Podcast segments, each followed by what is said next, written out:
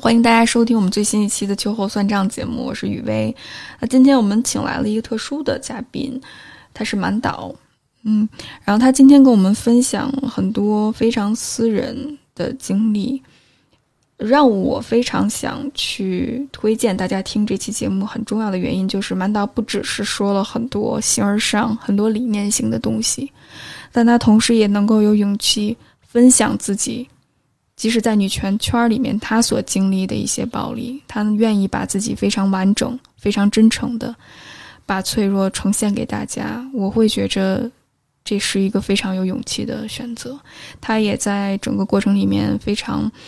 诚实的跟大家分享了自己这个双向的一个情况，给大家提供了一些意见和建议，如何能够跟自己的心理疾病相处，如何能够帮助有同样心理疾病的朋友。更好的跟他们相处，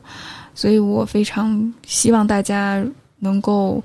好好的收听这期节目，也希望给那些同样处在黑暗的人一些力量和帮助。我觉得就是简单说的话，我就是一个做电影研究的女权主义者，然后我希望自己将来可以在电影这个行业里面推动性别平等的发展。嗯，我们就要不聊一聊。就是关于你说你经历的那个被精神控制的一段关系，它具体是什么样的呢？因为我是在一个做那个女权话剧的小组里面，当时是我刚加入这个小组不久，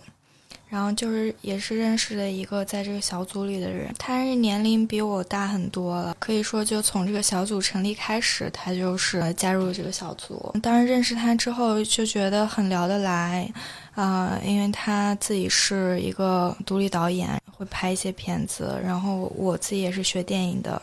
然后就觉得两个人在电影和女权这方面有很多话题可以聊，就开始有一些暧昧吧。然后这个过程就是，其实还我们还没有开始确定关系的时候。他就已经开始在对我进行精神控制了。他给我感觉就是他对于自己的那个伴侣的要求非常的高，比如学历啊、物质啊、家庭条件啊这样这样的一些要求。就是他他总是不停的跟我强调，他想要找一个灵魂伴侣，然后两个人就是给彼此很多的呃支持，然后能维持一段长久稳定的关系。然后，所谓灵魂伴侣就是觉得，嗯，懂得如何去爱，如何去包容，什么什么的，就是在这方面。然后，他又给我觉得，他对他对一个伴侣的要求非常的高，对我会有会有很多的审核，就是我能不能成为一个他眼中合格的一个伴侣，然后我就需要不停的去证明我自己，然后给我感觉就是我需要不停的努力去。达到他的要求和期待，然后这样他才会愿意承认我们俩的关系。对我的精神控制从那个时候就已经开始了。嗯嗯，那你现在想到，当你说到精神控制这个词的时候，曼达，你印象最深刻的一件事情，就是他要求你做什么，你才能够证明自己值得被他爱呢？有没有一件事情让你印象最深的？其实也没有什么具体的事情，就是他说的那些所谓的标准和要求。就让人感觉很虚无缥缈，嗯，就正是因为这种虚无缥缈，就不知道你到底怎么做，你才算是一个符合标准和要求的。然后不是说，就是说那个很明确的一个要求，比如你今天给我做了一顿饭，就证明你很爱我，不是这种很具体的事情。就正因为你不知道。呃，这个标准到底是什么？所以你就无时无刻的需要去关注他，需要去需要去满足他的一些要求。嗯，要说一些具比较具体的事情的话，就是他所谓的对灵魂伴侣的要求，就是两个人要无话不谈，嗯，要能袒露自己的秘密。就这就这两点要求的话。第一个是无话不谈，他所谓的这个要求，就在我现在看来，我我我冷静的去分析啊，就是很没有边界的一个事情。就是就算两个人是再亲密的伴侣关系，每个人也有自己的工作，有自己的生活，需要有自己的属于自己的一个独立的空间和时间。嗯，但是他就是经常就是在他需要聊天的时候，然后他就需要我。就放下手边任何重要不重要的事情来陪他聊天，经常就是聊很长很长时间，然后没完没了，就感觉这个话题没有办法结束。但是他会，他会给我施加一种压力，就是，呃，如果我现在不继续跟他聊，我就是。对他的一种冷漠，对他的一种不关心，就是认为他不重要，甚至不尊重他什么什么的，嗯，就会给我这样一些感觉，所以就很难让我直接跟他说，就是我现在有更重要的事情要做，我不能再继续在这里陪你聊天了。其实他所谓的这种无无话不谈的这样一个标准和要求，就是侵占了我很多的。个人的一个空间，非常巨量的情感劳动。然后还有说到，就是两个人要坦诚，然后要能说出自己的秘密。就怎么说呢？就是这个要求，可能就是在大多数伴侣之之间看来，就是呃，算是一个很正常的要求吧。嗯，就是两个人在一起，就是呃，需要彼此忠诚，彼此坦诚。嗯嗯。然后，但是在一个对别人施加精神暴力的人那里，他会变成一个。很可怕的事情就是，你有时候告诉他一些你自己的秘密之后，然后这个秘密就会成为他要挟你的一个东西，对你施加精神暴力一些说辞。嗯，就比如说我跟他聊天的时候，我会跟他说到很多我，呃，原生家庭的问题，嗯，家里面这些事情对我产生的一些影响之类的，他就会反过来说，嗯，因为你的原生家庭有很多问题，所以。导致你这个人有很多问题，你是个充满问题的人，你做你做的很多事情都是很失败的，因为你原生家庭这些问题，然后所以导致你现在嗯很不成熟呀，然后怎么怎么样，然后，然后他跟我说，就是原生家庭对你造成影响太大了，你已经没办法改变了，就就就好像是对你下了一个宣判，就是你这个人没救了，就是你是很坦诚的在跟他分享你自己的人生经历，但是。呃，在他那里就会变成对你的一种打压和控制。哦，这个这一点，我太认同你了，难道因为我自己在从我和我父亲之间的交流当中，包括在我后天去寻找伴侣的时候，会发现我吸引这样的人，特别容易吸引这样的人，因为我从小我的父亲都是以爱的名义去打压我，比如说当我取得一些成绩的时候，特别。嗯，开心的时候，我爸就会说：“你别这么沾沾自喜，你别稍微吃点甜头你就翘尾巴什么的。”然后，比如说，当我把我特别软弱的地方分享给他的时候，因为我们愿意去分享自己的脆弱，其实也是代表着我们信任对方，我们希望对方能够去包容我们，特别是我们觉着爱的那个人。可是我得到的一般都是否定和打压。比如说，我会跟我爸说，因为我之前经历过一段关系，我离婚的时候。我发现我受到最大的伤害，并不是来自于外界，是来自于我的原生家庭。然后我爸就会告诉我，结了婚的女的就没有人要了，离了婚的女人更没有人看得起。我就跟他说：“我说，对你来说什么最重要？是我的幸福最重要，还是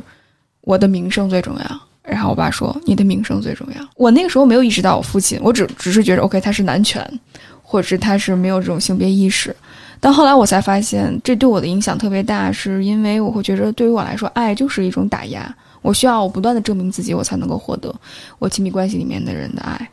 然后到之后，我吸引到伴侣跟你的这个伴侣一模一样，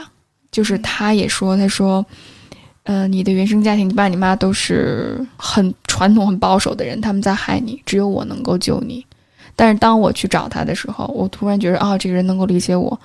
我一下子，他就又会回到之前控制我的那个像我爸一样控制我的状态里面，就说你什么都不好，你什么都不行，嗯，你只有跟着我才最好，你得听我的，我的标准才是真正的标准，你不要相信任何人，甚至都不要相信你自己，你只要相信我。哦，我就会发现，后来当我自己去复盘这件事情的时候，我就发现，原来哦，真正爱你的人不会因为你把自己的脆弱表达出来，他会攻击你，而是真的会接纳你。但是那是非常之后，当我离开了这段关系之后。但是我现在这段关系里面的时候，我也是就不知道怎么出来。我甚至还是会觉得自己做的不好，我要努力去向对方证明我可以值得被你爱。那是因为那是我从小最习惯的一种方式。难道当他这么去说你的时候，你有什么感受吗？嗯，说你原生家庭，你这个人没有办法无可救药，我听着都很都很心痛。其实我当时已经已经算是在一个。抑郁症的一个状态里了，只是我自己没有意识到。就每天不停的去反思，我为什么这个样子？我为什么这么失败？我为什么那么多事情做不好？我就真的觉得陷在了一个很绝望的境地里，就是我不知道怎么让自己变好，让自己的生活变好。我就觉得好像我没什么希望了，每天都在想，就是我生活看起来已经毫无希望了，我活我活着究竟有什么意义？然后每天就感觉自己周围发生的事儿都都跟自己没有关系，然后特别荒诞，觉得自己好像不属于这个世界，就是一种非常消极、非常奇怪的感觉。我我也是，就感觉你自己的身体是飘在半空中，然后你做什么都没有意义，就特别没有希望的感觉。对我也有过这种体验。那之后是。什么让你从这段关系里面走出来，或者是醒悟到原来对方在 PUA 我，在精神控制我？其实，当时关系的结束是因为他，倒不是因为我。就也是一次比较嗯比较激烈的争吵之后，然后我们就说冷静几天。然后冷静几天之后，我打电话给他，本来是说想聊聊我们之间的事情。结果他对对于我们俩之间的关系就是完完全避而不谈，然后就一直不停的在说他这几天做了哪些好玩的事情，然后见了见了好多有意思的人，然后说他参加一个活动碰到一个女主持人，然后他特别的欣赏，特别的喜欢她如何如何，然后就不停的在跟我说这些，当然就会让我觉得就是他生活的那么好，我过得这么糟糕，那肯定说明。我是一个糟糕的人，我没办法把自己的生活过好，会让我觉得我是不是，呃，会影响到他的生活，而且就是他描述的那个他喜欢的人，嗯，感觉那个人就是什么都要比我好，就会觉得我自己是不值得被他爱的，然后有在他生活里出现了一个更好的人，会很绝望，很心痛，然后但是觉得自己很无能为力，然后我当时就跟他说。嗯，那我们就好聚好散吧。既然你已经喜欢别人了，然后那我们关系就到此结束吧。他当时，嗯，就突然情绪特别激动的给我发来大段大段的文字，这些文字就是还是跟以前每次闹矛盾的时候一样，就是，嗯，都是在不停的指责我说。我做错了什么？我这个人哪里有问题？是因为我才导致我们俩的关系无法继续。我做了一些什么什么糟糕的事情，就是导致我们俩的关系这么的糟糕，就是不停的在指责我。然后我当时就觉得，嗯，关系都要结束了，你还说这些有什么意义呢？然后我就。不停跟他说：“我说，我求求你别说了，说这些已经没有意义了。”整个人就非常的崩溃。我跟他说：“你到底要怎么样呢？你是要我跪下给你磕头认错吗？”然后他还是在不停的指责我。当时我是真的觉得我没办法承受了，然后我就把他给拉黑了，直接把他发给我那些信息都隔绝掉。嗯，基本上所有联系方式我都拉黑了。其实很长一段时间，我还是在不停的自我怀疑，在指责自己，嗯，觉得是自己做的。不好，觉得自己做错了事情，如何如何，然后是在大概半年之后去广州见朋友的时候，然后就有人问起我这段关系，然后这个朋友就说他另外一个朋友，嗯，跟我这个前任也在一起过，后来他们分手之后，这个女孩就。嗯，陷入了严重的抑郁症。他们都很明确的知道，就是在这段关系里，嗯，这个女孩受到了他的精神暴力和控制。就是他们跟我说这个女孩的经历的时候，就那一瞬间，我才恍然大悟，我根本没有做错任何事情，是这个人有问题，他给我带来了很很多不好的影响和伤害。虽然没有见过这个人，但是从你的话语里面，我能听到对方是一个很需要外界对他认可。很需要那种光环，然后也非常需要对方能够无条件为他付出的人，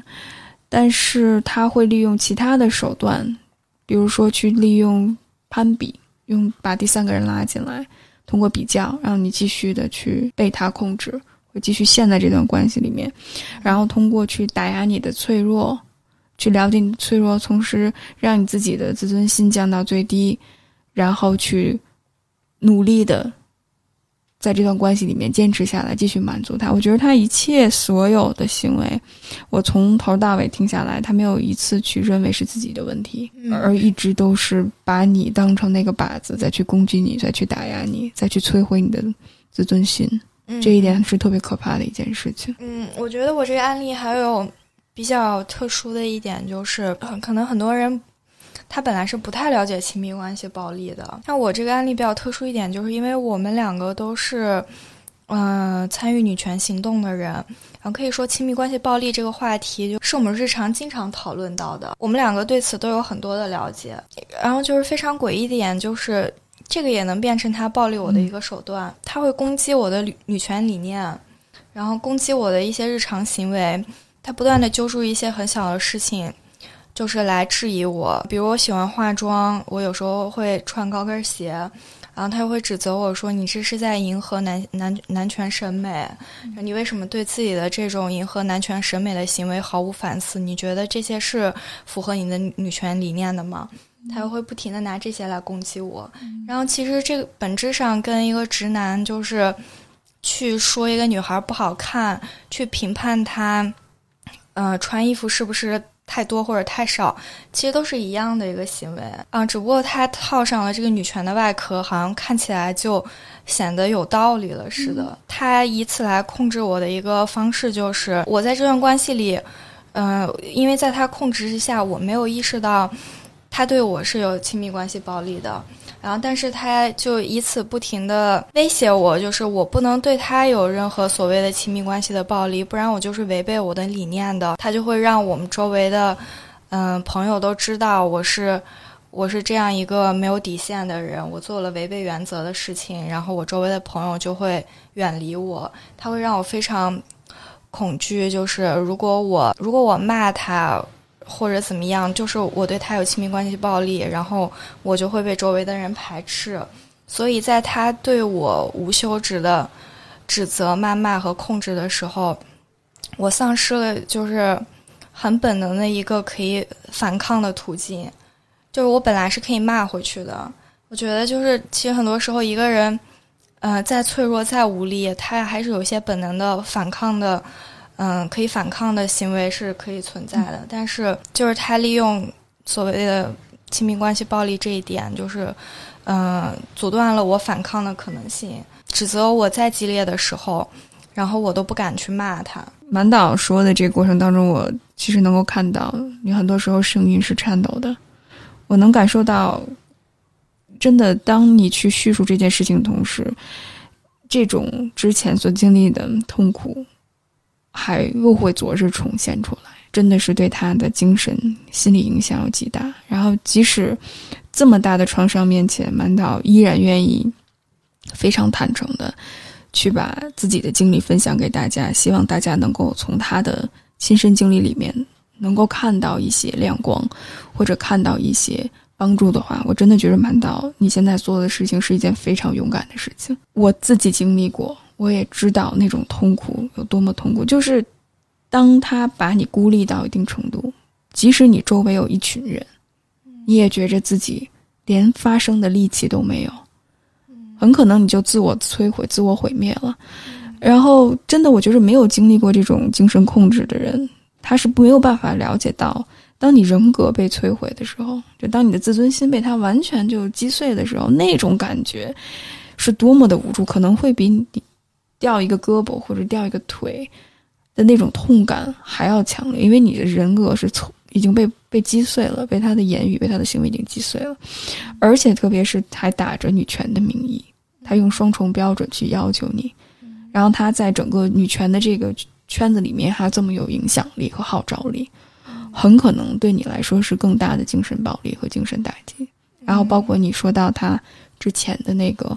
伴侣也有同样的经历，所以满岛今天说出来，我觉得是一个非常勇敢的行为。你们两个分手之后，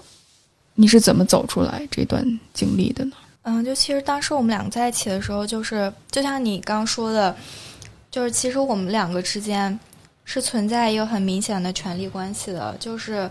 呃，他在他在这个女权的圈子里面，然后已经待了很多年，他认识很多人，但我是一个初来乍到的人。然后我跟其他人的关系都没有像他跟其他人那么的紧密，然后我当时就会觉得他在这圈子这么多年有那么多朋友，然后大家都没觉得他有什么问题，那就说明他确实是没有问题的。那问题就是在我身上，嗯，他又在不停的呃指责和质疑我的呃一些理念和行为，然后就会让我自我隔绝，觉得我我可能是一个不合格的女权主义者。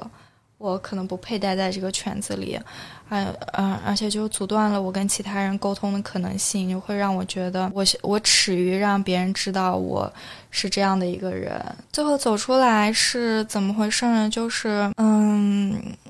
嗯，在我们关系结束之后，嗯，他当时是说要为小组拍一个宣传片，然后小组给给了他几千块钱的经费做支持，结果最后发现。嗯，他拍出来的完全是一个个人的作品，跟小组没有什么关系，就跟当时的小组的负责人就是闹了很大的矛盾。嗯，然后在这个过程中，小组的朋友才发现，就是这个人，呃，原来是就发现这个人有很多问题吧，他自己在利用别人，但是他觉得自己是在为别人做事情，然后他不觉得自己有任何的问题，然后不停的攻击和指责别人，然后当时。负责跟他对接那个朋友说：“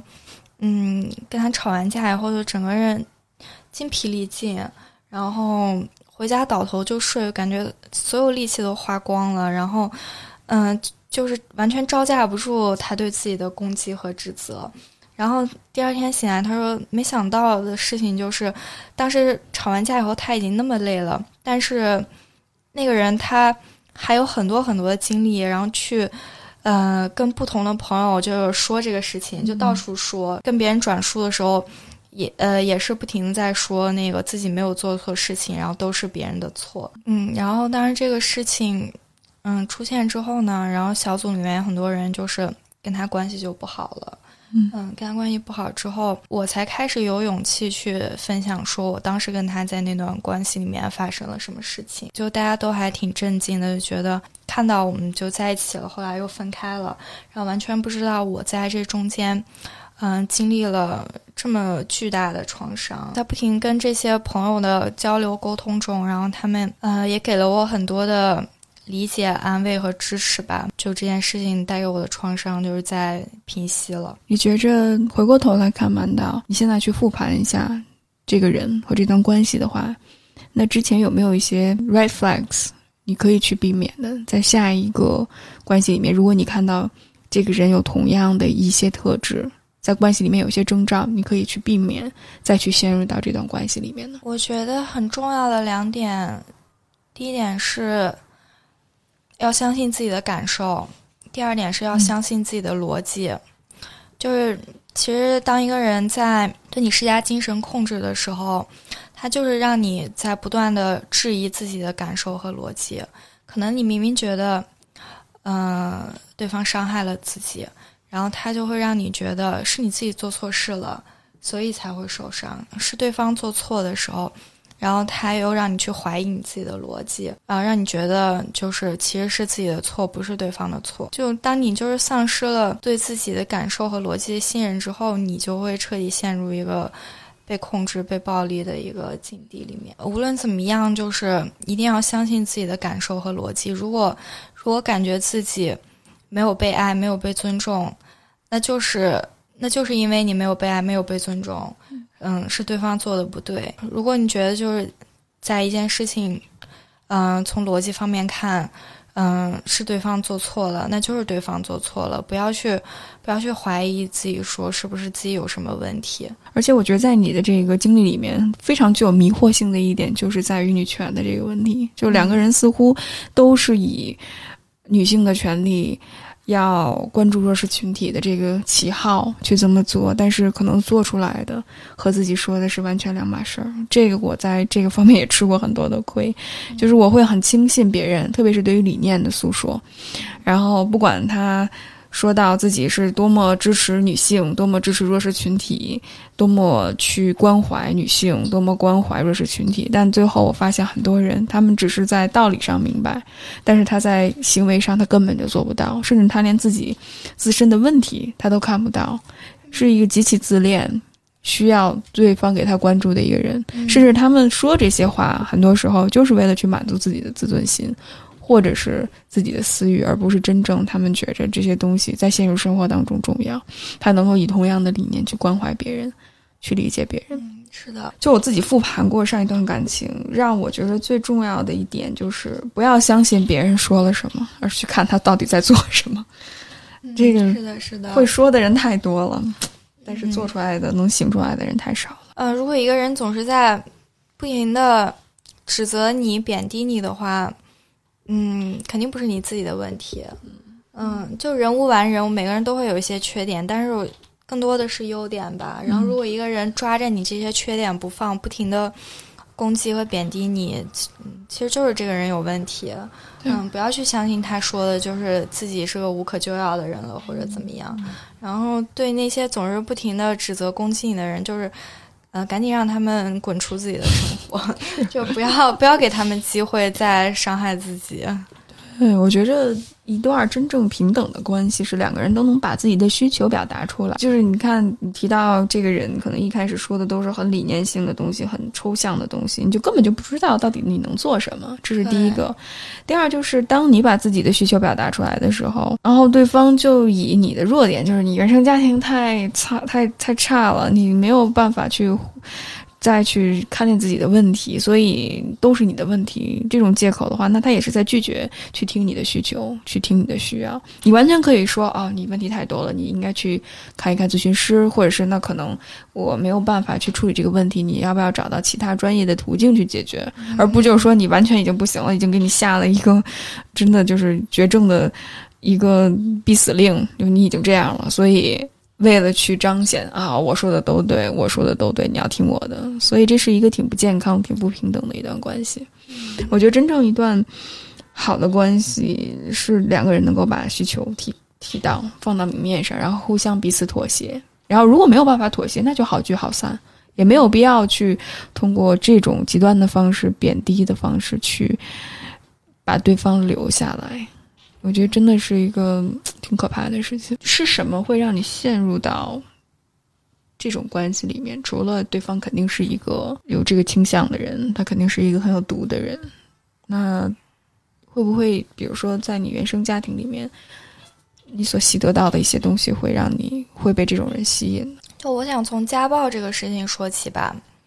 嗯，就是。就是其实现在就是越来越多的人在关注家暴这个事情，然后很多的新闻就是，嗯，对于女性的家庭暴力，然后成为大家关注的热点新闻。一般说到家暴，然后我们想到的都是肢体暴力，嗯，我们很少去看，其实家庭暴力中对人伤害更大的是其实是精神暴力。我觉得在很多家庭里面，就是，嗯，可能不存在肢体暴力，然后大家就会觉得。呃，这个家庭是没有家暴的，没有问题的。嗯，但其实即使没有肢体暴力，也是也是有比较严重的精神暴力存在的。对，嗯，精神暴力这个事情怎么怎么说呢？就是，嗯，现在里面的人，不管施暴的人还是受暴的人，其实你自己都没有什么意识，就在别人看来就没什么问题。嗯嗯。而且特别是中国家庭，比如说我们家，我们家是身体暴力和 精神暴力、语言暴力同时出出出现的。嗯，但是当这种事情发生了之后，特别是在一个家族里面，因为我之前我在石家庄的家庭是一个大家庭里面，然后大家都会觉着，哎呀，人就是这个样子嘛，就你不能这么脆弱，大家都是这么打打闹闹过一辈子，甚至大家都会觉着，只要你们俩在一起，只要你爸你妈还在一块儿，不管怎么样。只要不出人命哈，人命就有法律问题了。但是只要两个人能凑合着过，那就能凑合着过。啊，之前发生过什么创伤啊、暴力呀、一些虐待呀，都可以一笔勾销，然后就往前看，不要想之前那些事儿。想的太多，你又解决不了；想太多会让你更加难过，那就我们不要看。然后我就是那个我们家的不不合群的那个人，就是我就不可以接受这件事情发生在我身上。如果我的爸爸打了我的妈妈，如果我的爸爸打了我，如果我的爸爸因为任何原因，可能是因为他原生家庭的问题，也可能是他周围人习得的问题，我觉得伤害就是伤害。嗯，我觉得没有借口。即使他是出于好意，即使他是出于自己从自己原生家庭里面习得的东西，我也没有办法接受。就我的家庭就是一个，嗯，比较典型的例子吧。就是可能在别人看起来，都会觉得我父母是高级知识分子，他们在养育孩子的方式上面，就比起其他家长是更为开明一些的。我会觉得我们家。嗯，看起来就没什么矛盾，然后一切都挺好，然后孩子成绩也很好，很优秀，怎么怎么样？别人家的家庭就什么都好，然后但其实我我成长过程中，我就一直觉得这种呈现给外人的好，让我觉得特别的虚伪、烦躁。就是我总是在努力的去表演一个优秀的孩子，一个乖乖女，让我觉得。很撕裂，就是我觉得明明我爸妈关系不好，家庭气氛很不好，明明我，嗯，生活的很不开心，我成长过程中有很多不愉快的事情，有很多的压力，总是要在外人面前表现出来一个很好的样子。其实我成长过程中就一直觉得我爸妈感情不好，关系不好，然后觉得我家庭不是很幸福。后来是。就自己也经历过精神暴力的关系，然后也了解了很多社会案例之后，然后我才慢慢明白，就是我爸和我妈之间，我觉得也是一种就是精神控制和暴力的关系。我妈妈就属于受害的那一方，可能就一直陷在这个关系里面，非常的无力。就即使我是这个家里面的孩子，我每天跟他们朝夕相处。但在这个过程里面，其我都很难怎么说敏锐的感受到我爸对他的那种控制和暴力，日复一日的这种控制和暴力，然后到最后就是就会习以为常了。嗯，其实我自己也是习以为常，就是那些对于我加在我身上的标准和期待，给我很大的压力，但是。我就总是会觉得啊，那是父母对你好。我妈妈就是可能在我三岁之前，小的时候，她是她是一个中学的老师，然后工作也做得很出色。后来发生变化是，嗯，我爸爸要去另外一个城市考研，然后嗯于是我们就举家。迁移到了另一个城市，然后我我爸爸读研究生，那时候是别的亲戚给我们家一些经济上的支持，然后后来我爸工作之后，嗯，我妈妈就一直没能找到工作，就是处于属于是一个家庭主妇、全职妈妈的状态，然后就在照顾家庭。我也不知道是不是工作那么难找，反正就是就感觉我爸总是，嗯，在跟我妈说，你工作你不如去。不如去读研，不如去读博，就有更好的学历，以后在高校任教，然后这样才是一个就好的规划和前途。我妈妈就不停在努力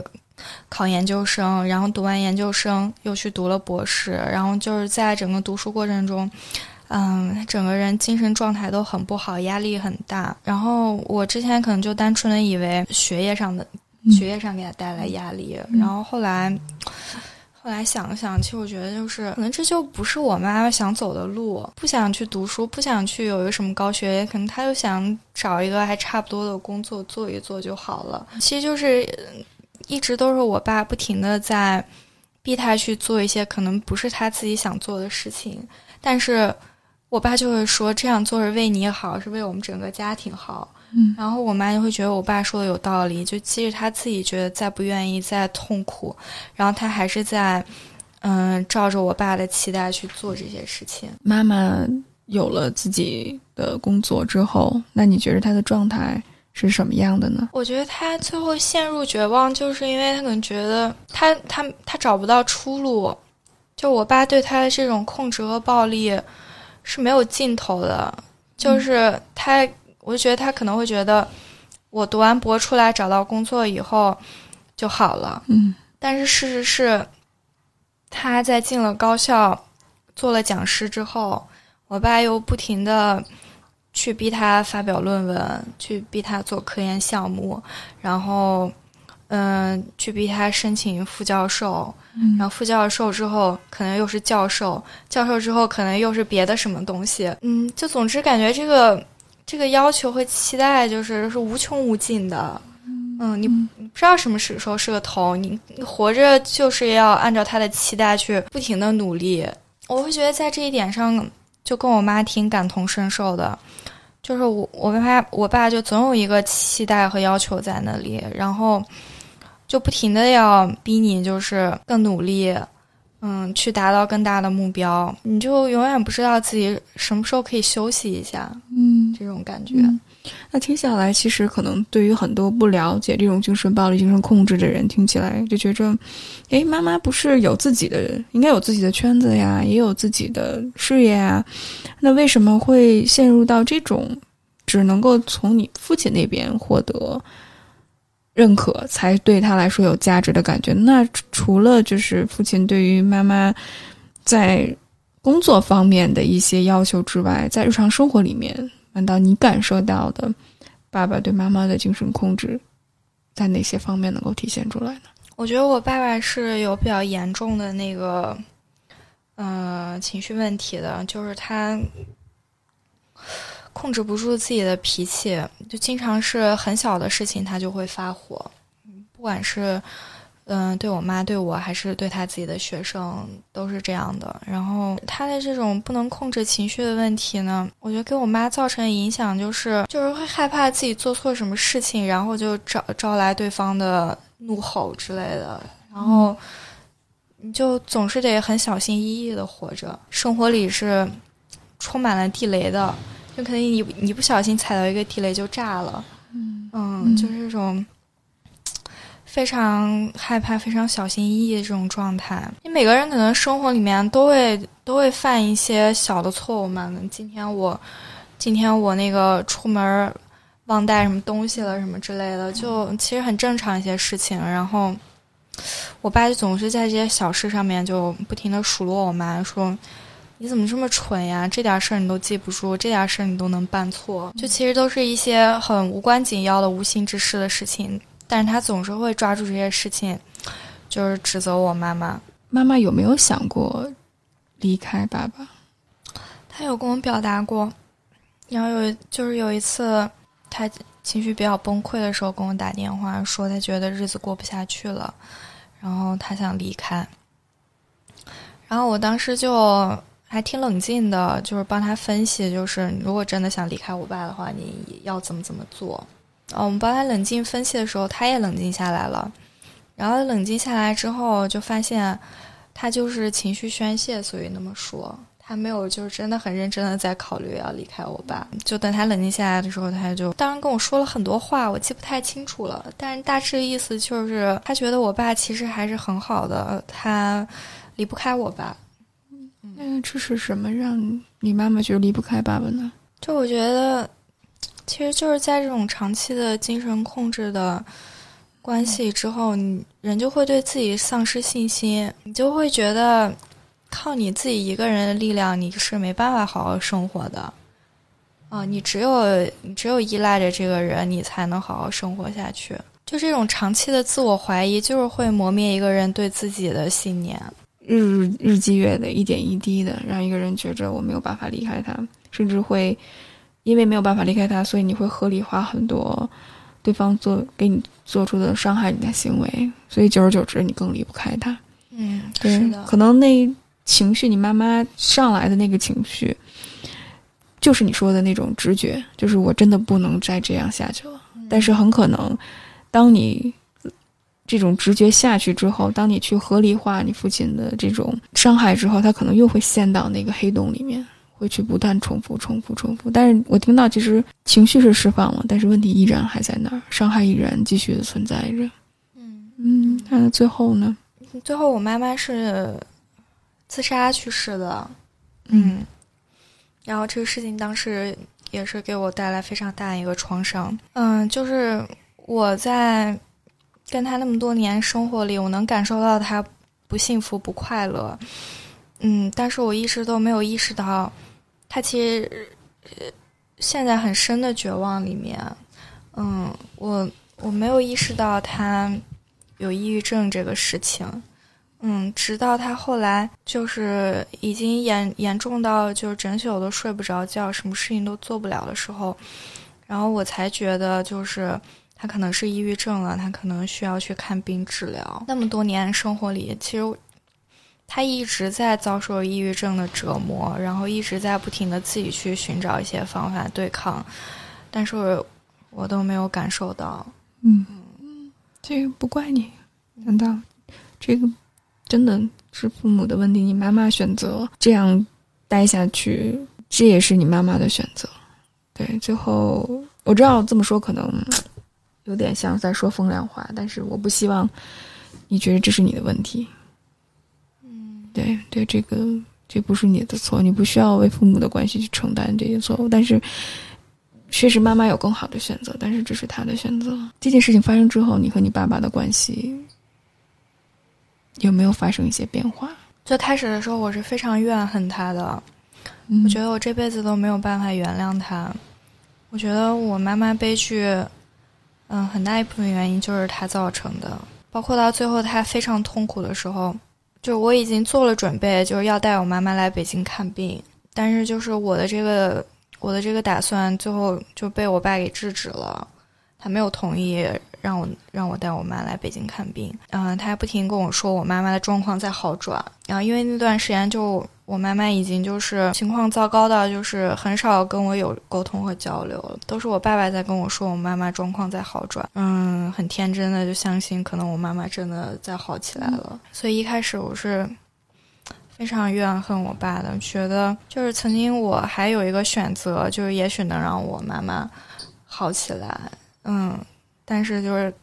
是他掐断了这个选择。嗯，也跟他有过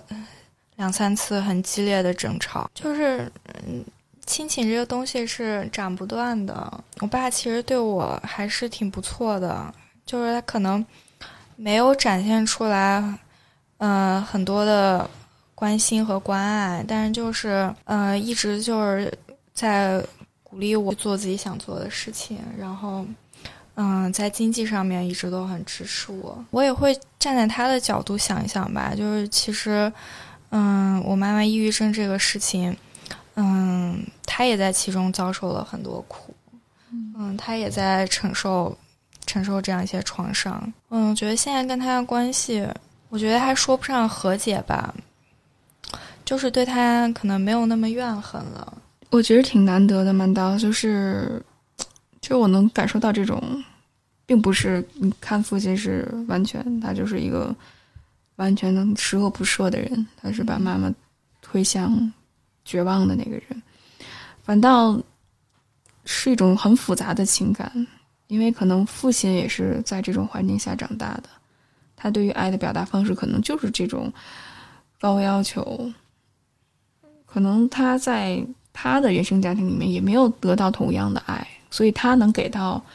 妈妈和给到你的是他能给的最好的，但这并不意味着他带给你们的那就是爱。伤害它本身就是伤害，只不过可能他不知道还有其他的方法。嗯，所以能听到你觉着其实爸爸也有爸爸的难处，或者是妈妈有了这种经历之后，他可能也会影响爸爸的心情，会导致两个人恶性循环。包括你在中间，你能做了一些事情，但似乎又没有做到最好。所谓最好就是可能没有制止那些悲剧的发生，但我觉着好像在这个故事里面，你没有办法去责备任何一个人，是任何一个人完全的错。嗯，对，好像每个人就是因为彼此认为能够给对方最好的东西，最后是这个样子，的确是这样，很复杂。这个经历有没有对你造成什么影响？对你，比如说自己的。情感、心理或者是亲密关系有什么影响吗？你觉着？嗯，就是我们家这种，我爸爸，我爸爸作为一家之主，哎，又是一个教授，就是很典型一个男性权威的存在。嗯，然后什么事情都是他主导的。嗯，就这种嗯控制和被控制的关系，就是所以会影响我，就是很容易吸引到那些就是。嗯，喜欢精神控制别人的人。就是我觉得我也是习惯了这种模式，就是对方对你有要求，然后你要不停的去满足。那时候在经历那段精神暴力关系之后，有一段时间，嗯，我应我我应该就是处在抑郁发作的状态里的，嗯，但我当时只是觉得自己情绪不是很好，然后也没有想到说自己需要去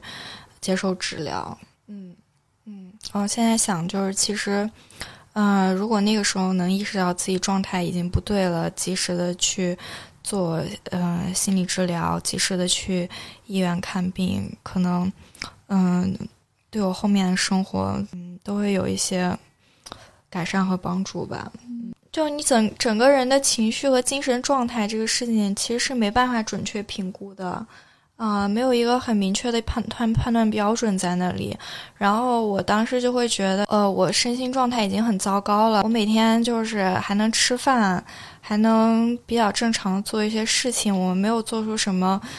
很疯狂的举动，比如自残呀什么这种，还是没有那么大问题的。就是情绪不好，我我还能自己再扛一扛。不想去医院的话，就是觉得如果我去医院了，然后啊，我我需要医生帮助我，需要吃药来帮助我，就会觉得可能是对自己能力的一些否定，就是我没有能力照顾好自己的情绪，照顾好自己的生活了。嗯，然后这种对自己能力的否定对我来说很难接受吧，还还是比较抗拒，就是呃被贴上一个就是精神疾病患者的标签，觉得你你一旦确诊了，你就不属于正常人的范围了，嗯，你就是一个不正常的人，你是一个患有精神疾病的人，可能你周围的人你不告诉他们，他们也并不会知道。但是你自己知道是这个事情，你就你就会你就可能就总会觉得，呃，我是一个异类，我跟别人不一样，嗯就很害怕这个事情。嗯，明白。我觉得这也和我们从小到大生长环境，比如华人家庭，孩子一定要竞争啊，要变好啊，然后要为家族争光啊，要为父母脸上贴金啊。但是他从小的感受，他的。体验什么的都不重要，然后包括整个社会，你看现在我们这个社会，在特别是在一线城市，我们所说的要效率啊，然后要正能量啊，让我们这些特别脆弱的地方，或者是那些消极的情绪都没有办法有出口，没有办法去表达，没有办法去言说出来，所以我觉得这是真的是对人有一个变相的压力。比如说我经历的那段精神暴力之后，我有一段时间暴饮暴食，就是我很痛苦，但我不知道为什么。我没办法说出来，我说出来，我跟因为我觉得我在精神暴力那段时间，所有人都告诉我你要离开他，你要离开他，你为什么不离开他？难道就你经历过你就知道，当你陷在里面的时候，你真的离离开不了，你可能真的需要的就是一个人在旁边陪着你，去认可你的感受，告诉你你的这些痛苦都是真实的，然后你真的需要陪伴，去大量的认可和肯定，因为你那时候自尊心已经降到极低了，所以如果对方再说你怎么不离开他，你怎么不听我的？你怎么为我这家族丢脸？你怎么跟这种人在一起？你会更加离不开这个人？对，所以我特别能理解，但是就很遗憾的就是在那一刻，没有一个人能够真的安静坐下来去听你说，然后所有人听到的全部都是指责和评判，想方设法去证明自己，我是有价值的，我是特别好的。然后特别是你每天晚上睡觉之前，你刷朋友圈的时候，所有人过得都那么。美好，每个人都有自己的目标，每个人有自己的亲密关系，似乎一切都为什么那么完美，就我不行。然后那一刻，我就没办法言说，我就暴饮暴食，我不会催吐，但我就吃吃吃，我一下，所以从年初的时候到现在，我胖了得有二十斤。我是通过。吃的方式，因为我知道这个起码不会伤害自己。当我回过头来看，我其实就是一种一种愤怒和一种伤痛，然后通过去吃控制自己的内心，不会让自己感觉失控。那你现在是怎么和你的这个双向相处的呢？难道因为我现在确诊才刚一年多嘛？然后，嗯，我跟我的双向就是还在一个熟悉的过程里，刚认识。哇，对，刚认识，对。我我之前以为我看了很多的资料，看了很多的案例，我以为我已经很了解双向了，结果就是最近又开始抑郁的时候，就觉得自己被啪啪打脸，就是 就觉得其实我根本没那么了解，就是因为我这大半年都处在一个轻躁狂的状态里，然后整个人都是开心的、兴奋的，嗯，去做各种冒险的事情，然后去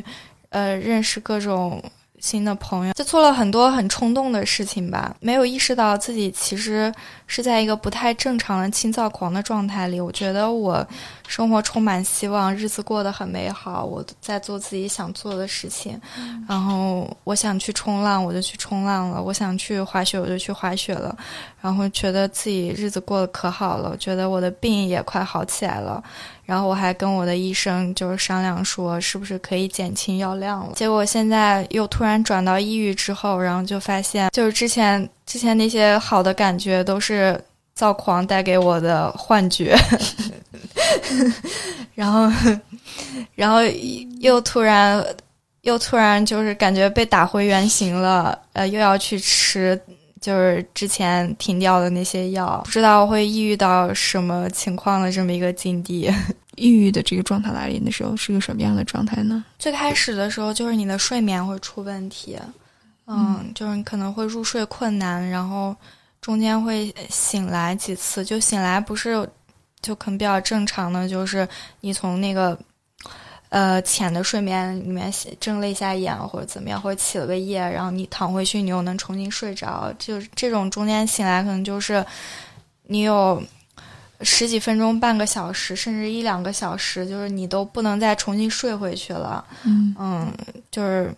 最开始的时候，就是睡眠会出现问题，情绪会变得低落，然后你的食欲会变得很不好，很多看起来美好的、充满希望的事情。其实都没那么好了，觉得有很多灾难在等着你。那那种可能和那种轻微躁狂状态是完全不一样的。之前感觉到你做什么都可以，然后你甚至会冒险做一些你想做的事情，觉得一切都有希望，然后马上就转移到这种感觉，什么事情都做不好，然后没有希望，睡眠也不行，就一下子陷入到这种状态里面。嗯，那你现在是怎么调节的呢？正常社交这一点一定不能放弃，不要把自己隔绝在家里面。嗯，就是你越把自己隔绝在家里面，你越会觉得自己特别的孤独，会陷入一种很无力的状态里，觉得自己被整个世界都抛弃了，就是一个很糟糕的一个情况。就是要定期去复查，然后看你的药是不是需要调整，定期做心理咨询。嗯。然后再有就是，我觉得，呃，运动和冥想帮助是比较大的。然后现在也在督促自己坚持去做。我也是这一年发生了这么多事情，不管是我从我自己生活里面，还是整个世界，我们看到包括中国社会新闻关于乱七八糟的这些事儿发生之后，我也发现就冥想太重要了。就我也是必须每天抽一段时间，然后去好好的去自我。观察一下，就是我再去在潜意识里面去吸收多么多负面的新闻，然后如何能够不加评判的去接受，就这件事情发生了就是发生了，但是我能够把它放下，然后我积极的能够面对。我觉得这并不是是我们所说的要逃避阿 Q 精神，就是什么都好，什么都没发生，或者是像我们家的那个传统，就是就当没发生，大家都这样，没关系，我们就不要看，而是真正面对它，然后再去放下它。我觉得冥想是这一年来说对我帮助最大的一个练习。我这一年就是比较后悔的一个事情，就是我，呃，轻躁狂发作的时候，就觉得自己好起来了，然后又就是又又因为疫情嘛，就是我没办法见到咨询师，然后本来我们是，呃，有一段时间是转成视频咨询的，然后后来因为我一直不停的在。到处跑，到处旅游，然后，呃，我也没有一个稳定的时间可以做视频咨询，所以就中断了很长时间。然后，然后这这段时间，我我就觉得自己挺好的，不需要做咨询。然后，然后之前抑郁的时候也会，嗯，也会坚持做瑜伽、做冥想。然后躁狂的时候。嗯，就今年这段时间，觉得自己很好的时候，就是这些我都没有再坚持了。然后，嗯，我就觉得就是，嗯，就比较后悔吧。就是我觉得以后就知道了，觉得自己再好的时候，其实还是在生病的状态里，嗯，还是要坚持去，嗯，做那些对抗病情的事情。如果你周围的朋友希望能够帮助你，然后需要能够给你支持，你需要什么样的一个支持呢？对于听众来说，如果很多听众他们也有双向的一些朋友，那有没有什么事情他们能为他们做的？有没有什么事情是他们最好不要做的一些事情？你有什么建议吗？我觉得能做的事情就是陪伴和倾听吧。就我最近抑郁的时候，我也经常觉得就是自己在一个很孤独的状态里面，然后我就会跟我好朋友说，我想去你家待几天，可不可以？嗯，然后他说可以，然后我就去了。嗯，其实也没有聊很多天，怎么样？然后，嗯。我就是觉得需要有个人陪着我，有个人陪着我，我就会好一些，情绪上会好一些，不会想那么多，觉也能睡得安稳一些。嗯，就如果是聊天的话，我觉得，嗯，做到倾听就好，不要给什么意见和建议。嗯嗯，不要跟对方说什么，你要加油，你要努力。嗯，这是大忌。不要跟对方说啊，你这么你这么想不对，你应该换一种想法，怎么怎么样。嗯，就这些对于嗯受精神疾病困扰的人来说都没有用，都是在放屁，只只会可能只会让对方觉得更痛苦。就是，嗯，我这么糟糕是因为我努力不够。嗯嗯，就就又会陷入对自己的指责里面。嗯，其实这样是更不好的。不要去跟对方说什么你要尝试乐观起来。对。就是在被一个恶魔困扰，可以说被一个恶魔控制着。就是这不是他自己能决定的事情，不是他自己想开心就可以开心的，不然也不叫抑郁症了。嗯，对。然后我觉得，就如果是特别亲近的家人和朋友的话，除了陪伴之外，就是你可以观察和记录一下，嗯，他这一天的情绪变化，情绪有没有什么异常，行为有没有什么异常，然后。有可能很多人抑郁症严重的时候，嗯，都没都没办法下床上厕所洗澡，然后这时候可能就需要你去帮助他。嗯嗯，还有就是，嗯，有时候病人可能轻躁狂发作的时候，觉得自己好了，他就不吃药了，不开不不做心理咨询了。作为亲近的朋友或者家人，就一定要劝他，就是不要中断治疗，一定要坚持好好吃药，坚持好好去做心理咨询。嗯嗯。这个都非常重要，这些点确实是，嗯，我觉得方式和你的初心同样重要。很多人都会觉得啊，我心我是为你好，对不对？然后就像我们的父亲一样，都是我都是为你好，所以你要这样做，这样做，这样做。那我觉着可能我听到的都是我需要努力才能够获得你的认可和你的爱。那我如果不努力的话，就说明我不够好，会带来第二次的一种伤害。所以，如果你能够真的陪伴，甚至是能够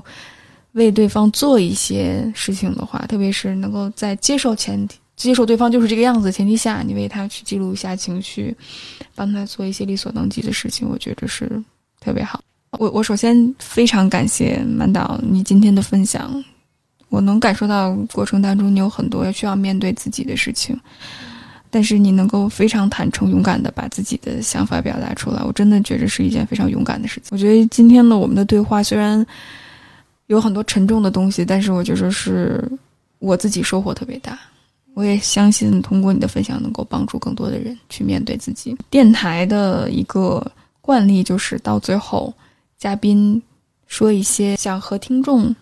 分享的一些人生的感悟，或者是。你想和过去的自己说一些话，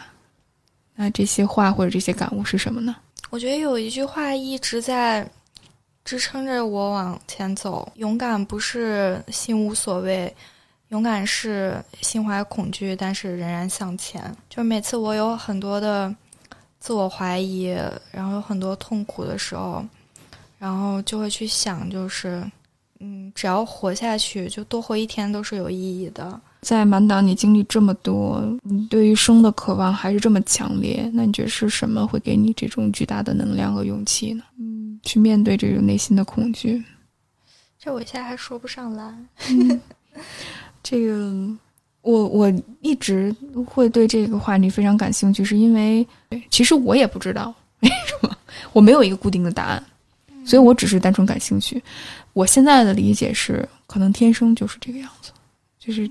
我们如果每个人都有一些出场设置的话，可能满达你的那个出场设计里面，勇气就是占很大的比重。对对，是的。啊，我我之前看一些那个精神疾病的文章里面也有说过，就是我忘了那个专业专业名词是什么，但是那个呃，大概意思就是说一个人呃抗挫折的能力吧，就抗挫折的那个能力，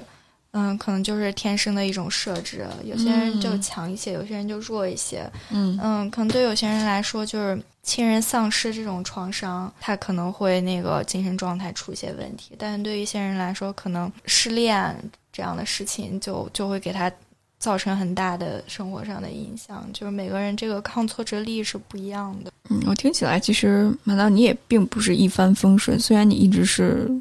成绩也好，或者是可能外在人看来你一直是一个很优秀的孩子，但其实你的成长经历也并不是一帆风顺的。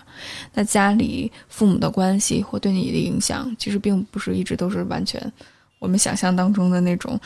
鲜花掌声一路前行的那种。对我觉着，可能我自己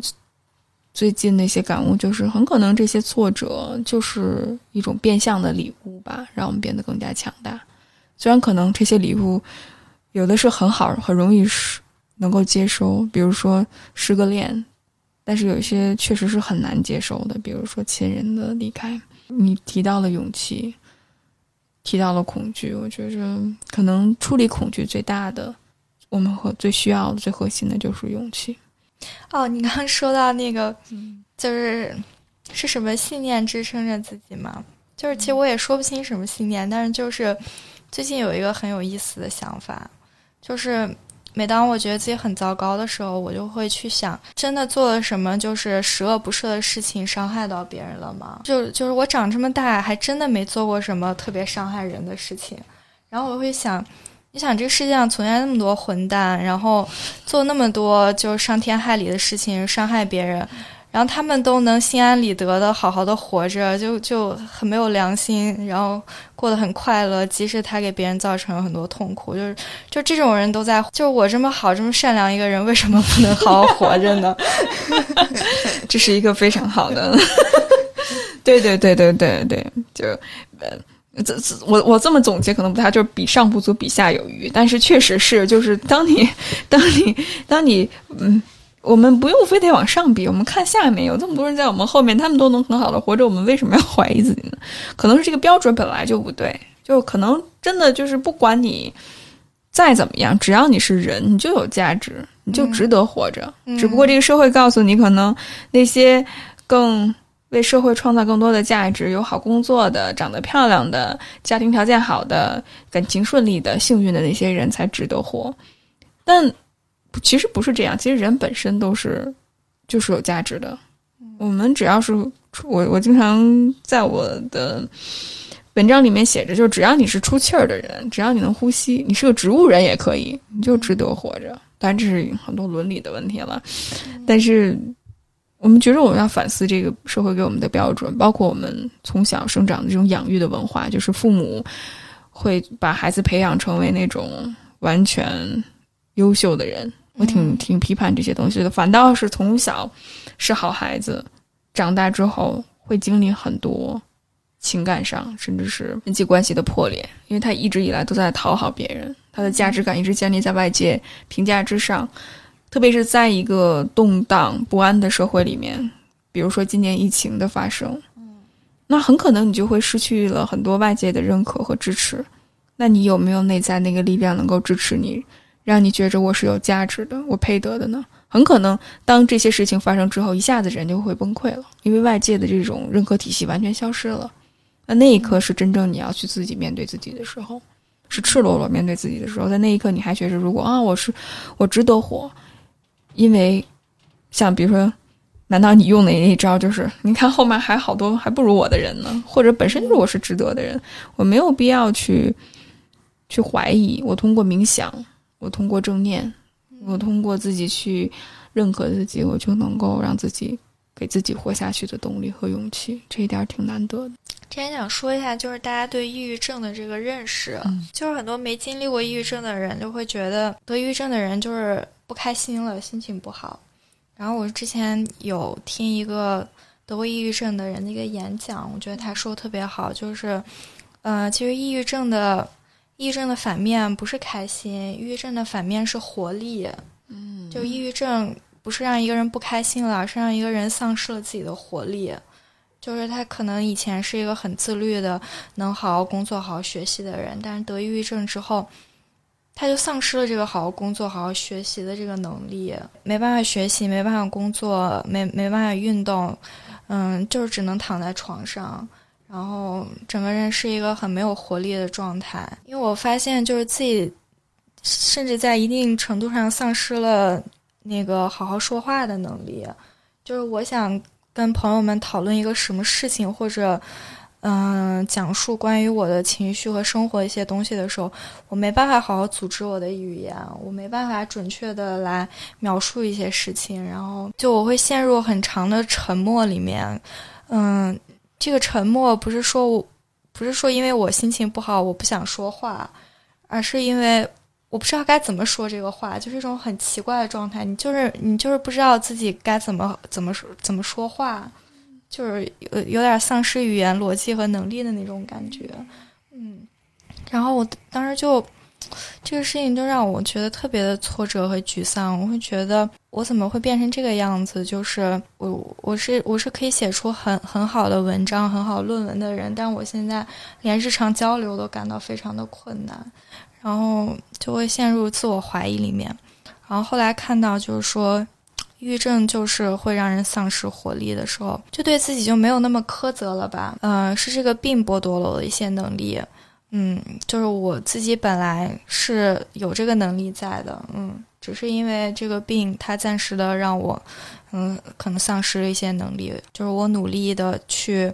呃，使病情达到一个比较稳定的状态的话，其实我，嗯、该有的那些能力还是会回来的。对我听到的，其实你说是接受自己，嗯接受自己的这个状态，嗯，然后可能这段时间虽然不知道多长时间了，这个我觉得听起来也挺恐怖的，就是不知道自己这种丧失最基本的，嗯、语言的能力，包括你自己很重要的这些写作呀、感受生活的这种能力。嗯，虽然你不知道这个时间是什么，但是其实能够说 OK，那在这一段时间，我就放下这些，我就好好休息，我就想躺着就躺着，想吃就吃，想发呆就发呆。我觉得这是一件挺不容易做到的事情。就是把责任责任怪给疾病，不要怪给自己，就会好受很多。嗯因为我觉着本身这个疾病也不是你想怎么做造成的，是反倒是因为你想去迎合很多社会的标准，嗯或者整个社会体系对于你造成的一种伤害，嗯才会这个样子。我之前看到一个关于就是情感创伤表达最，我觉着目前为止是我看到最好的一个话，它就是情感创伤就是在一个不正常关系里面非常正常的一个行为。嗯对，其实呃不管是精神疾病也好，或者是心理疾病也好，甚至是你的一些消极的情绪反应也好，其实它都是在帮助你去告诉你你现在的状态如何，就你就该休息了，你太你太努力了，完蛋，太努力了，你就该好好休息休息，让自己的精神系统或者是你的大脑的一些分泌物重新回归到一个平衡的状态。嗯对，其实它就是它其实是在帮助我们更好的照顾我们，但很遗憾的就是，在这个社会上，我们会把精神疾病看成一个标签儿，或者是一个非常消极的东西，我没有办法去跳脱出来的一个怪圈儿，或者是一种残疾，嗯是一种不完美。我觉得是我们社会太追求完美，太追求正常了，反倒是会给人一种非常不正常的一个假象，嗯人会造成更多的心理疾病。嗯，像我的话，我最开始抑郁是因为精神暴力那段关系，然后我当时，嗯，应该已经是抑郁症的状态，我没有去就医，然后我算是自己扛过来了吧。但是很快我又遭到更大的打击，就我妈妈的去世，然后，然后这一次我自己是没办法扛住了，然后我去做心理咨询，然后去看了精神科。现在就是又是疫情的这个事情，我现在就是又会觉得自己被困住了。就我本来今年九月份应该是可以出去留学的，嗯，就感觉自己的生活就是被外界不可抗力给打断了，就是这种感觉也很糟糕。包括以后出国留学也会 有很大的学业上面的压力，就可以预见到人就是人生总有新的问题出现。会对你产生各种各样的影响，所以，嗯，你需要培养自己的能力去应对这些问题的出现。能力，我觉得是很遗憾，就是我们从小都没有学到的，父母也没有教给我们，他们自己也都不知道怎么去处理。我觉得大部分父母都选择要么就是逃避，要么就是拒绝沟通，讨像我之前一样讨好，说通过讨好你，你就不要再去折磨我，但是都是枉然。他还是会去折磨自己的自我疗愈，学到的就是要去跟自己对话，去满足自己，把自己放在第一位。对，就是的，是的，真的太重要了。去守护自己的边界感，去觉察自己的能量，然后去看到自己的需求，然后去表达自己的需求。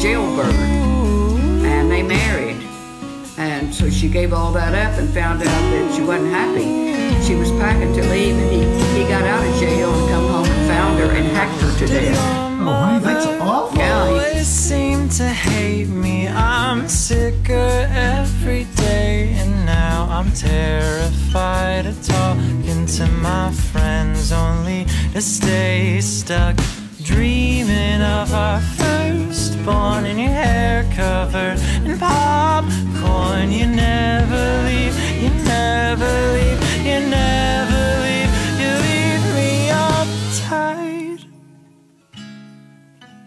strung up like a kite, dumb, wicked and white. Love me in spite, and if I betrayed, I